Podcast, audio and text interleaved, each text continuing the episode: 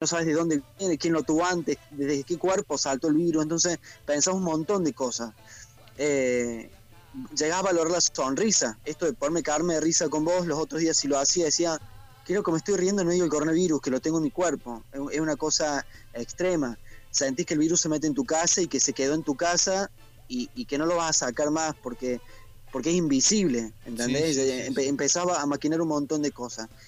Y, la verdad que el, virus, en, acá en, mi barrio y en, mi grupo y, en todo el contexto, eh, se ha llevado personas. Entonces, te, pones en la vereda del frente y lo, y lo sentís de, otra forma. Más allá que digan, sí, es tranquilo, ya lo pasaste, te pone en una situación que es angustia. Yo tenía mis días que era...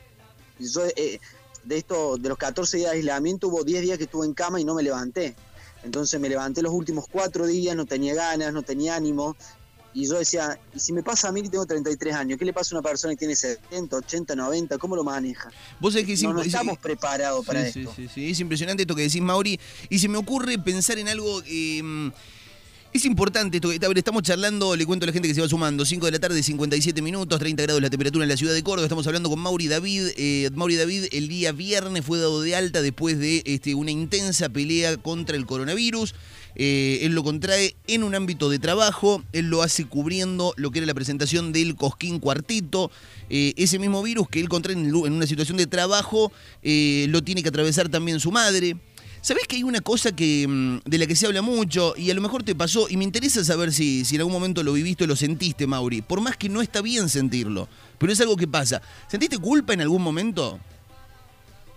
Sí, obviamente que sentí culpa. Sí, sí, sí sentí culpa y lo, charlamos en casa, o sea, no, no lo planteamos como culpa, pero dijimos, bueno, nos cuidamos un montón, nos cuidamos siete meses hasta que el virus entró. Claro. Y, porque es tremendo. por ahí el mensaje de la gente, ¿no? Es tremendo eso, es tremendo. Es tremendo porque hay una estigmatización como si uno. Y, esa situación en la, que, en la que uno no tiene que entrar. Por eso recién cuando me decías que te habías encerrado en el baño a llorar eh, y pensabas en tu vieja. Eh, decir, bueno, ¿qué, qué, virus que es cruel, porque además de que te hace vivirlo solo, eh, es un virus que te hace sentir culpa, te hace sentir culpa si lo contraíste. Yo te veo a vos, Mauri, a ver, le cuento a la gente, yo con Mauri comparto la, la radio. Toda vez que me lo he encontrado con Mauri está con el barbijo al lado y el alcohol en gel constantemente. Te puede cuidar un montón, Mauri. Pues yo sé que vos te cuidás, ser uno de los tipos que más se cuidaba acá.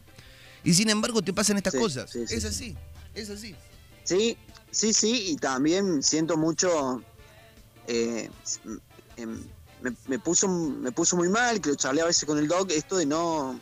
Porque no, también. Yo sé lo que significó para la radio que yo faltara dos semanas. Y eso, también me da mucha culpa.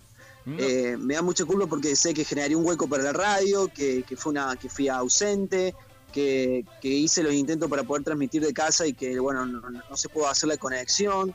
Eh, tener que grabar todos los días un copete para que el director artístico edite y sacarlo. O sea, realmente fue una, para mí fue una situación, perdón la palabra, pero una situación de mierda. Porque encima de, la enfermedad, tratando de, de, sobrellevarla con mis viejos grandes también, eh, en lo laboral no poder rendir y saber que está generando, eh, claramente, no, no, no me van a decir, che, Mauri, mira, pasó esto, pero uno sabe eh, la responsabilidad que tiene ante un, ante un producto, ante un laburo, y, no está para nada bueno, no está para nada bueno. Eh, yo la verdad que tengo muy, no, pero yo, yo, yo, la verdad, Mauri, te sacaría de ese lugar, ¿eh? Yo te sacaría de ese lugar. Yo te sacaría de ese lugar si lo, si lo sentiste o lo sentís, yo creo que no lo sentís más, ¿no? Pero, pero si lo sentiste, no, salite de ahí, hermano. No, no, salí de ahí maravilla porque no, no, no, no, no podés sentir culpa por algo que mm, de lo que no lo tenés. En lo que no lo tenés ni bajo ningún concepto. Por eso digo que es un virus muy puto en esto. Es un virus muy hijo de puta en esto porque te hace vivirlo muy solo. Lo vivís muy solo.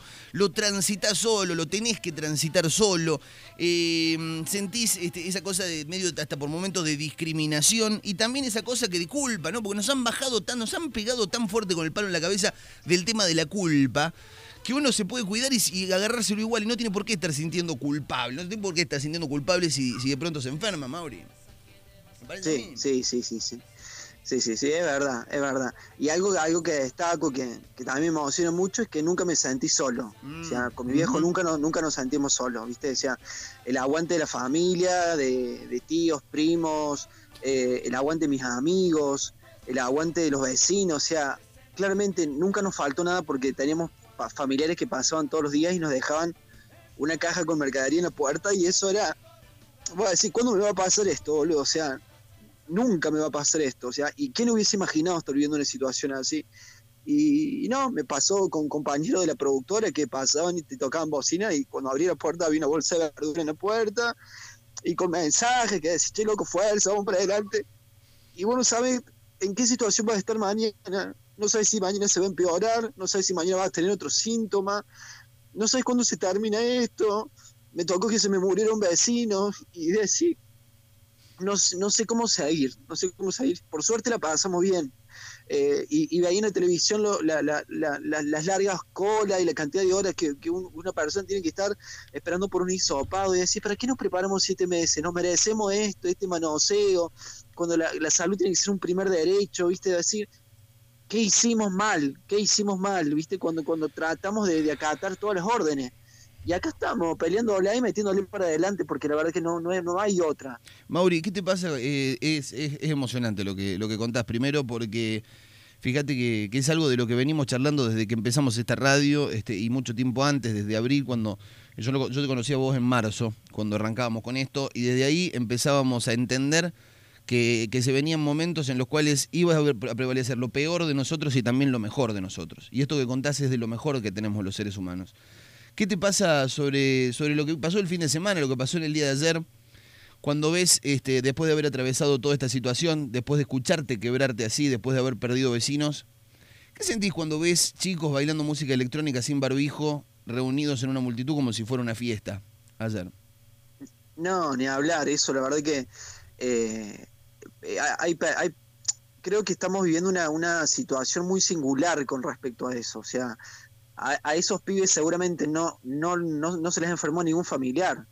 Esos pibes nunca han pasado por una terapia intensiva. Eso, esos pibes no saben lo que es despedir un padre y una madre al, lado de un cajón. No me ha pasado, no me ha pasado, pero lo he vivido muy de cerca. A mí esta, pandemia me, ha llevado a un amigo y yo a mi amigo no lo pude despedir, no lo vi nunca más en mi vida. Un pibe de 30 años que se le complicó su cuadro por una enfermedad preexistente y a mi amigo no me lo devuelve más nadie. Y yo a mi amigo no tuve la posibilidad de darle un abrazo, de despedirme, ni de bancar a los padres.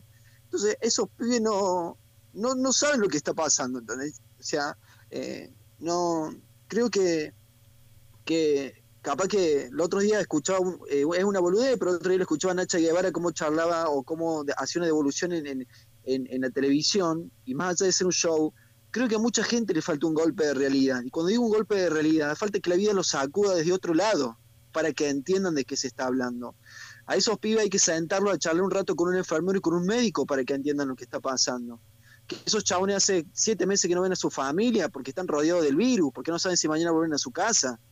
A, eso, a esos chabones hay que sentarlos a charlar con, con, el, con el con la familia del, del, médico del hospital de niños que se fue la semana pasada y que sentarnos a charlar con los hijos del, del médico de la, de la terapia intensiva de, de la clínica Vélez Sarfield. O sea, eso, ese, con eso se tienen que juntar a bailar esos pibes, a bailar con la realidad, a bailar con la realidad. Y la otra realidad es la cantidad de argentinos que allá salieron a marchar a la calle, que vos decís, la gente está cansada. Y mira que, y mira que yo con respecto a la política tengo mi, mi opinión que es cada cuatro años en, una urna, no, no, no soy de, de generar eh, una crítica al aire, soy, trato de ser siempre muy objetivo. Cuando hay que criticar, critico y cuando hay que reconocer, reconozco. Pero la gente está cansada. Creo que no, nos encerraron siete meses, cuando tendríamos que haber arrancado con un aislamiento, con un distanciamiento, y hoy que deberíamos estar realmente en cuarentena no lo estamos porque la gente se cansó, porque no, nos exigieron tanto que los de arriba no estaban haciendo la cuarentena y la teníamos que hacer nosotros. La gente no tiene que comer.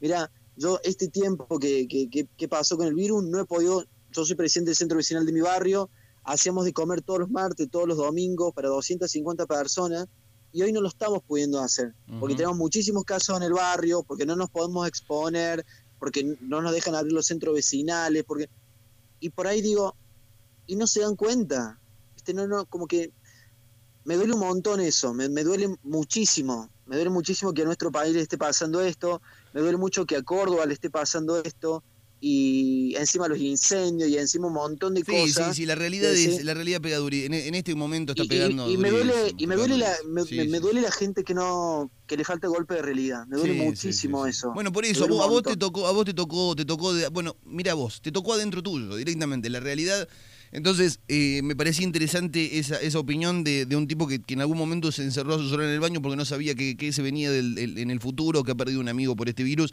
Encontrarse con esa imagen me parece casi una escena dantesca. Te embarcaste hoy, te embarcaste hoy de nuevo en este proyecto y hoy en martes 13, Mauri. ¿eh? No, no, no, una locura.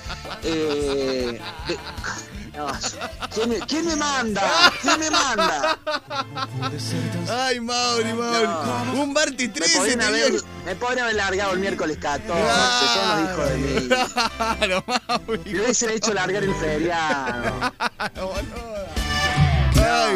Bueno, Mauri, igual vas a romper entonces con la cabalística, querido Mauri. Vas a romper con la cabalística. Te mando un fuerte, fuerte y fraternal abrazo, hermano querido. Bienvenido nuevamente. Un abrazo, Martín gracias por la buena onda. Le, cuento que ya lo voté. Esta mañana le hice campaña en la radio y la gente no se olvide, tiene que ingresar a Rating Córdoba en Instagram y votarlo a San Pedro ¿eh? como mejor locutor de radio. No tenemos a Dios, pero tenemos a San Pedro. Algo es algo, chicos. ¿eh? Gracias, muchas, pero muchas gracias, Mauri. Querido, este, bienvenido de nuevo. Este, y, Saludos a la gente. Dale, dale. Y felicitaciones por esa, por esa lucha y por eso que escribiste y demás, siempre. ¿eh? Te mando un fuerte abrazo. Muchas gracias, ¿eh? nos vemos. Abrazo. mi turno para defender sentado en el banquillo de los ¡El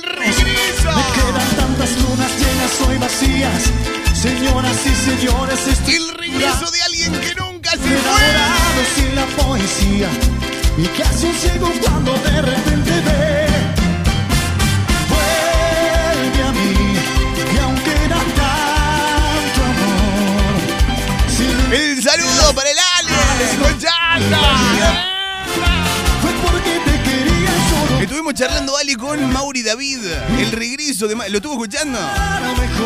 ¿Estaba acá?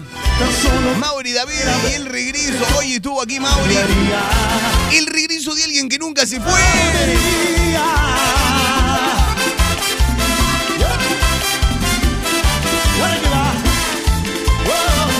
Hasta las 8 de la noche nos quedamos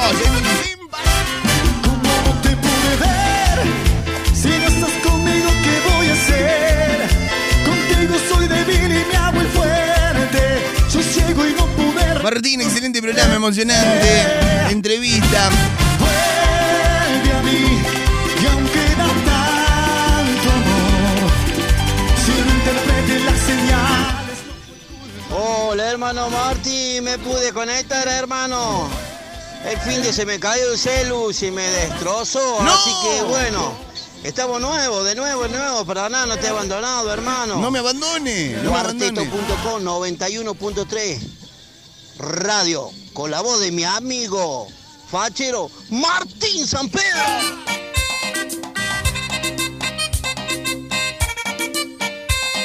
Y esto es sin parar. Las palmas arriba, las palmas arriba. El saludo en la voz de mi amiga. La soltería. Suena la banda de Carlitas, 6 de la tarde, 9 minutos. Estamos arrancando. Recién esta segunda hora de programa.